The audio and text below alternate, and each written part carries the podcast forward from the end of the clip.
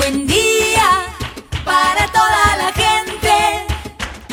Buen día para toda la gente. Buen día.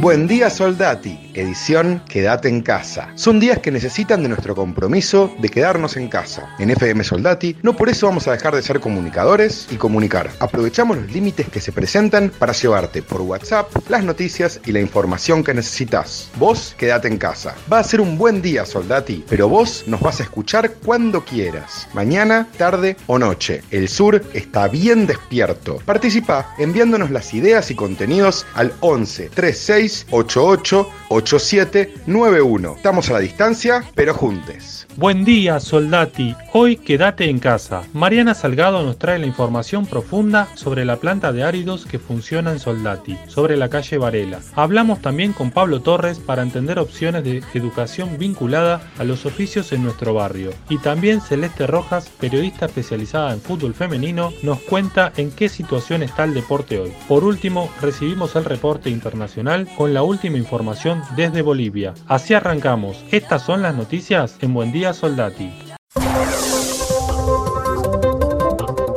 Presidente anunció una inversión de 29 mil millones de pesos en créditos para viviendas. Alberto Fernández presentó el plan Argentina Construye y aseguró que poner en marcha un plan de viviendas no necesita más que la decisión política de hacerlo. Y destacó que además es un gran generador de empleo, sobre todo en el marco de la pandemia. La Villa 1114 en el Bajo Flores y la Villa 31 en Retiro muestran el brote con crecimiento más rápido en el país. En ambos barrios esta semana se llevó a cabo el operativo Detectar de testeo activo. Condenan a 10 ex policías a penas de entre 16 años y prisión perpetua por delitos de lesa humanidad. El Tribunal Oral Federal número 2 de Rosario condenó hoy a 6 ex policías a prisión perpetua y otros 4 a penas de 16 a 22 años de cárcel por crímenes de lesa humanidad en la última dictadura, en un proceso en el que por primera vez se juzgaron delitos sexuales perpetrados en un centro clandestino de detención en esa jurisdicción. Piden a la justicia que ordene a la ciudad alojar en hoteles a las personas en situación de calle.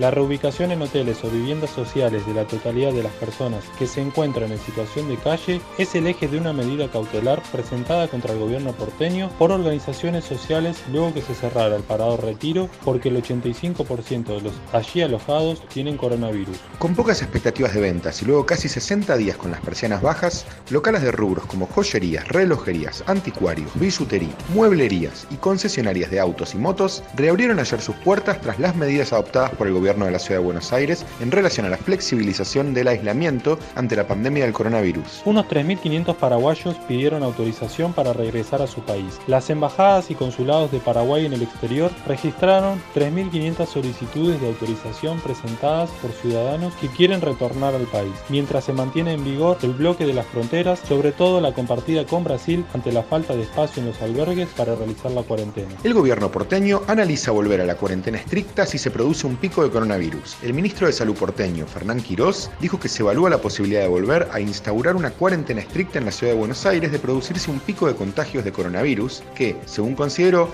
llegará durante la primera quincena de junio con registros probables de hasta mil casos diarios. Una basquetbolista argentina fue contratada por la NCAA de los Estados Unidos. La basquetbolista Lucía Operto cerró hoy su incorporación a la Universidad de Murray State de la NCAA División 1 de los Estados Unidos. A raíz de la pandemia, muchas familias se encuentran atravesando dificultades económicas. Porque entendemos que la educación y la alimentación son un derecho, estamos trabajando para elevar el reclamo al gobierno de la ciudad para que garantice el alimento de niñas, niños y adolescentes que no tengan vacante escolar. Si algún miembro de tu familia se encuentra sin vacante en la escuela, contactate con el hormiguero para realizar el reclamo. Comunicate al 11 41 97 56 25.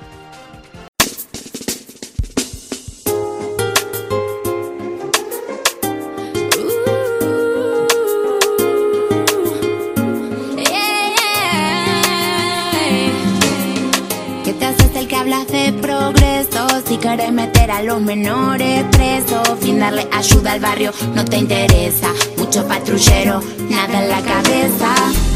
Y ven a chorro y te lo voy a explicar. La niñez está en peligro, la tenemos que salvar. No en la calle, en la escuela se tienen que quedar. Si no hay padres que los cuiden, necesitan un hogar. Al policía corrupto no le importa matar. Los jueces por billetes se pueden comprar. Con la droga y la violencia les gusta traficar. Nos trajeron el problema y nos quieren encerrar. Este ¿Qué te haces el que hablas de progreso? Si quieres meter a los menores presos Brindarle ayuda al barrio no te interesa mucho patrullero, nada en la cabeza.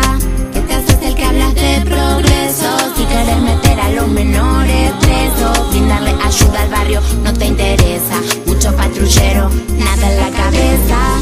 No tener un futuro grave problema te lo pusiste a pensar o solamente repetías todo lo que escuchabas y tus propias decisiones cuando las tomabas. La radio, televisión siempre conectada. ¿Quiénes son los dueños de la antena que hipnotizaba? ¿Quiénes son los dueños de la fábrica de balas? ¿Quiénes necesitan muerte para que haya paga?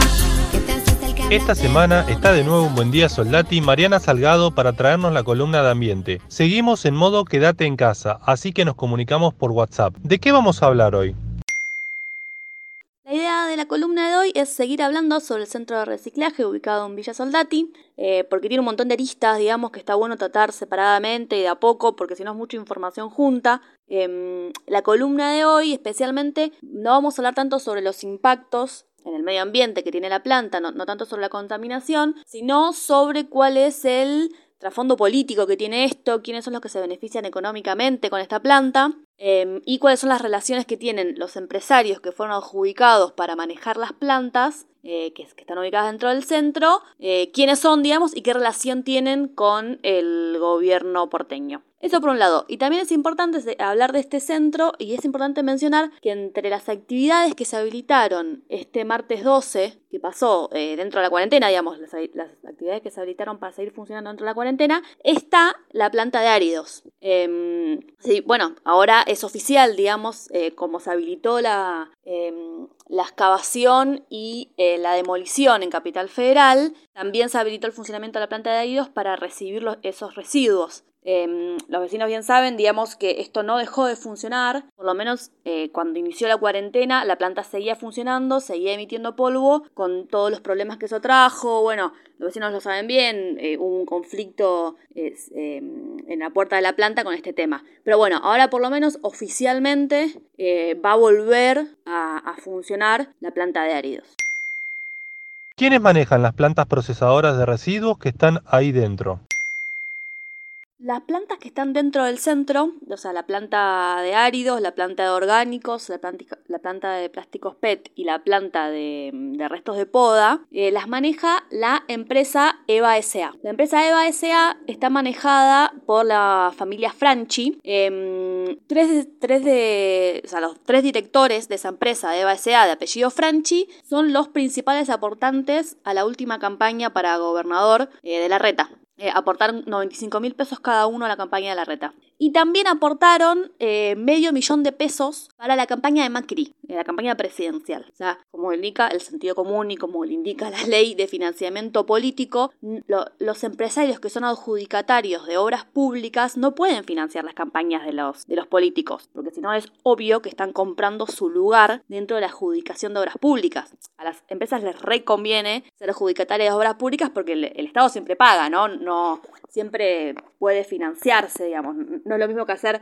eh, negocios con un privado que puede entrar en quiebra, que puede... No, el Estado siempre tiene plata para pagar. Entonces es muy rentable estar metido dentro de la adjudicación de obras públicas y por eso tiene que ser muy claro cuál es el manejo. Bueno, acá está muy claro también que el manejo es yo te pago la campaña y vos me das obra pública. Eso el gobierno eh, porteño es una constante, es muy, muy mm, visible. Estos empresarios se van a los actos políticos, se sientan en primera fila, es súper carnal las relaciones que tiene el sector privado con el sector... Eh, eh, con, el, con, los políticos, digamos, con, la gestión de Cambiemos en la ciudad. Y bueno, para este caso puntual eh, de la planta de árido, del centro de reciclaje, no escapa esa lógica, digamos.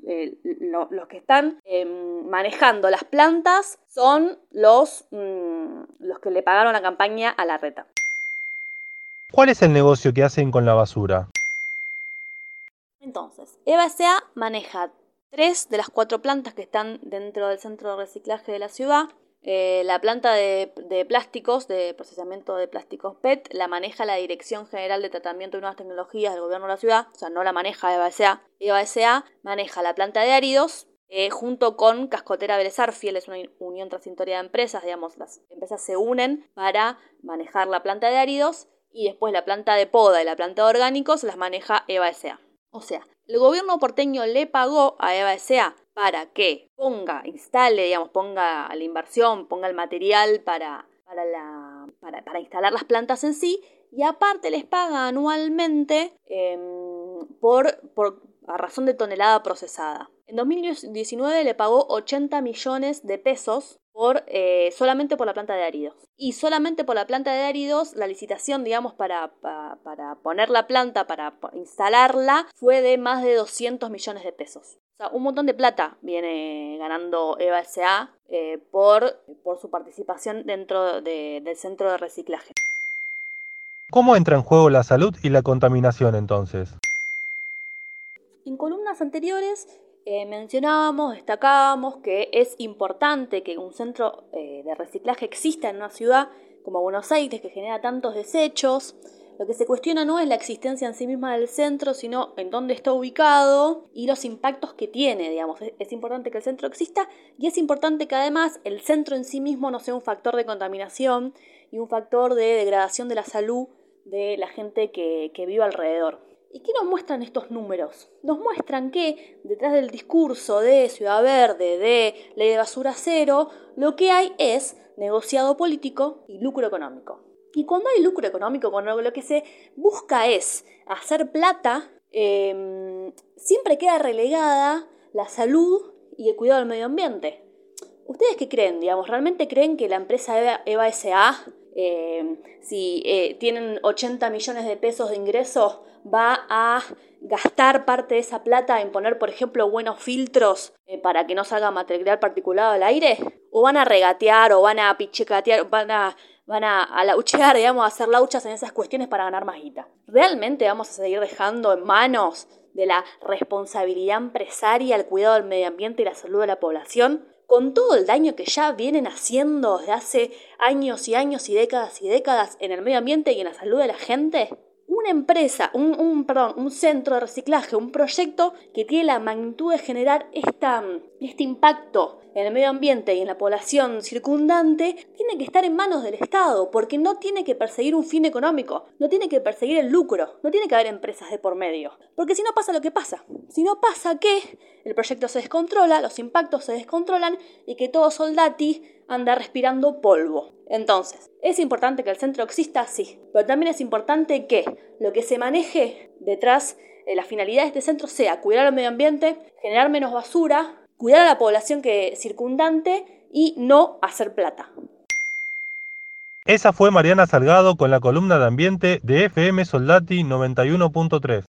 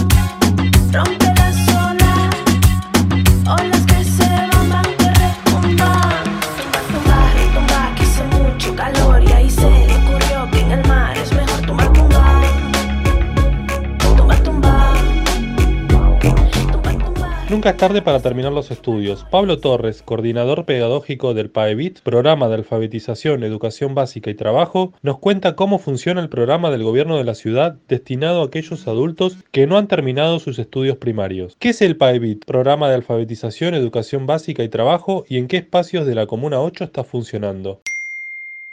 Hola, ¿qué tal? ¿Cómo están? Mi nombre es Pablo Torres, soy orientador pedagógico de PAEBIT, el PAEBIT es el programa de alfabetización, educación básica y trabajo que depende del Ministerio de Educación. Trabajamos con jóvenes y adultos que quieran alfabetizarse o terminar sus estudios primarios. Eh, el PAEBIT funciona en lugares que nos abre la comunidad, como organizaciones sociales, comedores, capillas. En el caso de Soldati, funciona bueno, en el hormiguero, también en la capilla Virgencita de Luján, ahí en Martínez Castro, el 3061, y también en el centro comunitario Ramón Carrillo, en Martínez Castro y Pasaje D. También, por otro lado, funciona en Lugano, en Comedor Patitos. Eh, bueno, esos son los centros y también hay otros muy cercanos ahí en Bajo Flores. ¿Cómo se articula la educación básica con los oficios? ¿Qué cursos se dictan? ¿Están certificados? La educación básica nosotros la articulamos en algunos centros con el oficio, porque también el PAEBIT tiene como una de las patas fuertes del trabajo. Entonces en algunos centros de alfabetización también hay talleristas o capacitadores. Tenemos de comunicación, de informática, de arte, en huerta, serigrafía, eh, muñequería, telar eh, y bueno, artes plásticas también. Eh, al ser pocos capacitadores que tenemos, porque no, no tenemos más cargos, los capacitadores y talleristas van rotando por distintos centros del PAEBIT. La idea es que esos compañeros y compañeras trabajen articuladamente con los maestros en los contenidos y también eh, bueno, en la práctica, con la idea también que los estudiantes que inician esa formación laboral, esa capacitación laboral, pensada en el trabajo, después puedan continuar, puede ser en un CFP o en otros lugares de capacitación. Eh, no certifica el Ministerio de Educación los cursos, sí lo que certifica el Ministerio de Educación es la terminalidad primaria. Nosotros hacemos mucho hincapié en esto, en el derecho social a la educación que todos los jóvenes y adultos tienen. ¿Quiénes pueden anotarse? ¿Cómo hacemos para contactarnos con ustedes si estamos interesados? En el PAEBIT pueden anotarse todas aquellas personas mayores de 14 años, de 14 años en adelante, que quieran terminar sus estudios primarios, alfabetizarse, que por distintas razones no pudieron terminar la, primaria, no porque ellos no pudieron, sino que hubo un Estado que no, no pudo garantizar ese derecho a la educación y bueno, ahora de joven o de adulto puede terminar la primaria. Para contactarnos con nosotros eh, en estos momentos de pandemia, pasamos el correo que es paebit.gmail.com tenemos un teléfono de la sede nuestra, pero obviamente por esta situación la escuela está cerrada. Eh, y bueno, una vez que se normalice la situación, también pueden acercarse a los centros que mencioné anteriormente y ahí se pueden inscribir con los maestros y las maestras que están en los barrios, en el territorio. Muchas gracias y estamos a disposición para cualquier información, cualquier necesidad que surja. Muchas gracias. Ese fue Pablo Torres, coordinador pedagógico del PAEBIT, en comunicación con FM Soldati 91.3.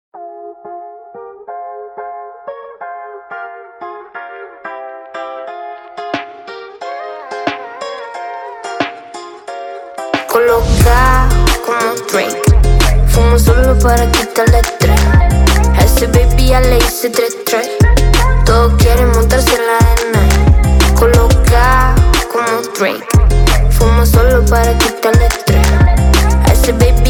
le tres tres.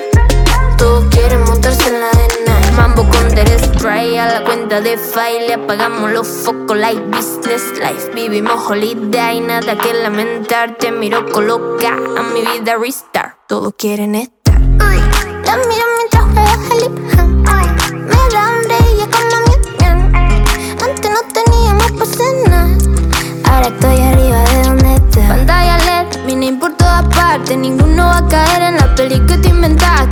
Back in the day, intenté avivarte. Una pena que te venda si se trata de pegar. Colocado en una esquina virado. Estamos muy agonizados con el time atrasado. Lo bueno de mi lado, eso fue que olvidar. Le cerramos todo el telón. Coloca como Drake. Fumo solo para quitarle estrés. A ese baby ya le hice tres tres. Todos quieren montarse en la arena. Coloca. Estamos comunicados con Celeste Rojas, periodista deportiva, especialista en fútbol femenino. Buenas, Celeste, ¿cómo está la situación hoy del deporte? Buen día Fede, buen día para todo el equipo. Día 63 de aislamiento social Esperemos que todo esto termine pronto, ya muchos días sin deporte, muchos días sin fútbol. Eh, de a poco vamos recibiendo igual noticias de que el fútbol vuelve en septiembre, vuelve en octubre, que sin público, cambios en, cambios en los reglamentos de Conmebol en cuanto a competencias internacionales, varias noticias, bastante movido el mundo del fútbol en estos últimos días, pero de lo que no tenemos noticias es del fútbol femenino venimos recalcando este tema de falta de comunicación oficial. Bueno, sigue el problema en cuanto a la comunicación de la Asociación del Fútbol Argentino con las jugadoras. Como todos saben, AFA dio por finalizadas todas sus competencias oficiales. En cuanto al fútbol masculino, suspendió los descensos, em, dio por terminada la Copa de la Superliga. En cuanto al fútbol femenino, no quedó ajena a estas decisiones, eh, se dio por terminado el torneo. Y en esa decisión de dar por terminado el torneo, quedó por disputarse la fase campeonato y la fase permanencia. La fase campeonato es la que iban a disputar los equipos mejores ubicados en la tabla en busca del primer, del primer campeonato profesional de la era del fútbol femenino. En cuanto a la fase permanencia, los equipos iban a disputar el descenso. La decisión de AFA fue dar por terminado el torneo que apoyamos esa decisión porque no claramente no podía eh, jugarse, pero ¿qué fue lo que pasó? En la decisión que AFA toma de dar por terminado el torneo, proclama a Boca Juniors como el dueño de la plaza a la Copa Libertadores. Esto no quiere decir de que Boca Juniors sea el primer campeón del profesionalismo, no. Simplemente que al quedar ubicado mejor en la tabla por diferencia de gol y por puntos, recordemos que Boca ganó todos sus partidos excepto el empate con Guayurquiza, era el mejor equipo ubicado en la tabla. Entonces Boca accede a la clasificación de la Copa Libertadores que se disputará en Chile. Eso no quiere decir, repito, que Boca se quede con el campeonato profesional, que todavía igual no lo sabemos porque no hay información oficial respecto a eso, pero para dejar las cosas en claro. Eso por, un lado en cuanto a las decisiones que se tomaron al torneo profesional. ¿Y la clasificación a la Copa Libertadores? Ahora, AFA tomó la decisión de que Boca clasifique a la Copa Libertadores en Chile. Justificada decisión, porque repito, Boca fue el mejor equipo de la primera parte. Ganó todos los partidos que disputó excepto el empate con Guayurquiza. Entonces es merecedor de esa plaza. Ahora, la conformidad no quedó en todos los demás planteles. porque Hay muchos planteles que se reforzaron para dar pelea hasta el final. Si bien la pelea en la primera parte fue desde atrás durante todo el torneo porque Boca se mantuvo líder de principio a fin, en la fase campeonato que son los cruces y de ida y vuelta, los duelos cara a cara, hay muchos que estaban dispuestos a dar pelea, porque es otro nivel de competitividad, como River, Racing, San Lorenzo, que venían de atrás en la primera parte, ¿por qué no en la fase campeonato, en un duelo, en un duelo cara a cara, en un cruce directo, poder llegar hasta las últimas instancias? El subsidio de AFA para el fútbol femenino es importante. ¿Qué se sabe sobre esto? Entonces, por un lado, tuvimos la decisión de AFA de dar por terminado el campeonato y darle a Boca la plaza a la Copa Libertadores. Ahora, eso no fue todo, porque días después se filtró una información y corrieron rumores, y digo esto porque en ningún momento hubo un comunicado oficial, de hecho hasta el momento no lo hubo, de que AFA quitaría a los clubes el subsidio para el fútbol femenino. Este subsidio es el que se dio desde un primer momento en el cual el fútbol femenino se profesionalizó, que es aproximadamente equivalente a 3 millones de pesos. Es lo que AFA destina a las instituciones para el sustento y el desarrollo de la disciplina. De un momento para el otro empezó este rumor de que AFA quitaría ese subsidio. Imaginemos la preocupación y la incertidumbre de las futbolistas que tuvieron que enterarse por Twitter, por la tele, por un mensaje de WhatsApp que AFA iba a quitar este subsidio. Esto quiere decir que muchas de ellas se quedarían sin trabajo, porque recordemos que la coyuntura no acompaña y muchas instituciones no están en condiciones de darle el 100% del destino de la plata al fútbol femenino. Entonces,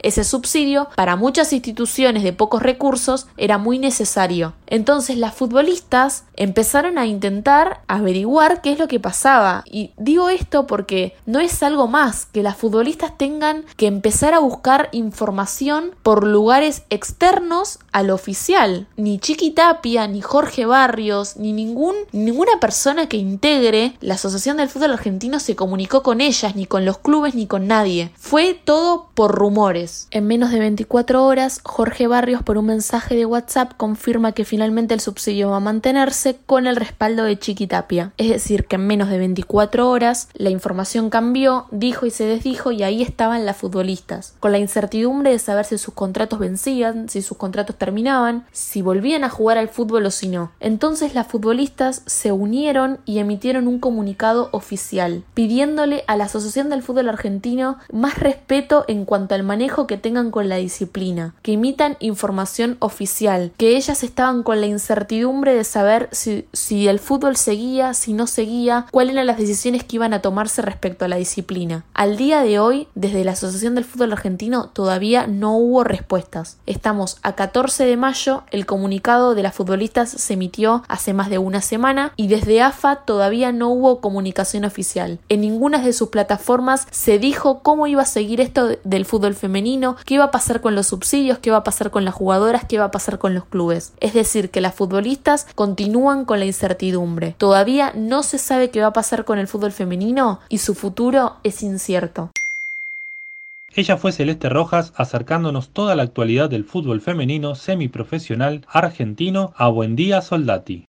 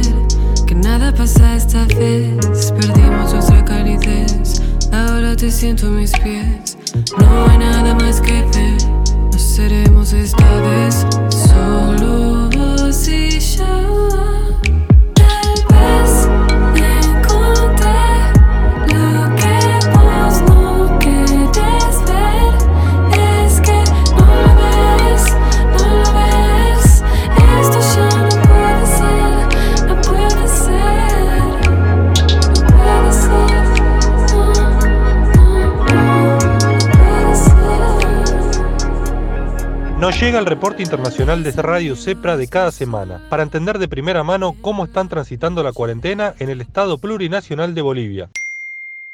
Para la radio comunitaria FM Soldati 91.3 de la ciudad de Buenos Aires, desde Cochabamba somos Radio Cepra 100.9. La red de radios comunitarias y el Centro de Producción Radiofónica Cepra les informa. Esta semana inició la cuarentena dinámica en Bolivia. Sin embargo, la mayoría de los departamentos continúan en la cuarentena total ante los casos positivos que van en ascenso. El último reporte que dio a conocer el Ministerio de Salud son 3.148 casos positivos en todo el territorio boliviano, distribuidos de la siguiente manera. Beni, 436 casos, Chuquisaca, 15, Cochabamba, 148, La Paz, 319, Oruro, 128, Pando, 12, Potosí, 36, Santa Cruz, 2041, Tarija, 13 casos. El gobierno central causó malestar ante toda la población boliviana por la promulgación de dos decretos supremos, el 4232 que permite el uso de semillas transgénicas para el cultivo del maíz, algodón, caña de azúcar y soya genéticamente modificados. Ambientalistas, productores, autoridades campesinas manifestaron su molestia y rechazo ante este decreto. La promulgación del decreto supremo 4232 realizado por la presidenta Yanine Aña en los últimos días, que en su artículo único autoriza al Comité Nacional de Bioseguridad establecer procedimientos abreviados para la evaluación de organismos genéticamente modificados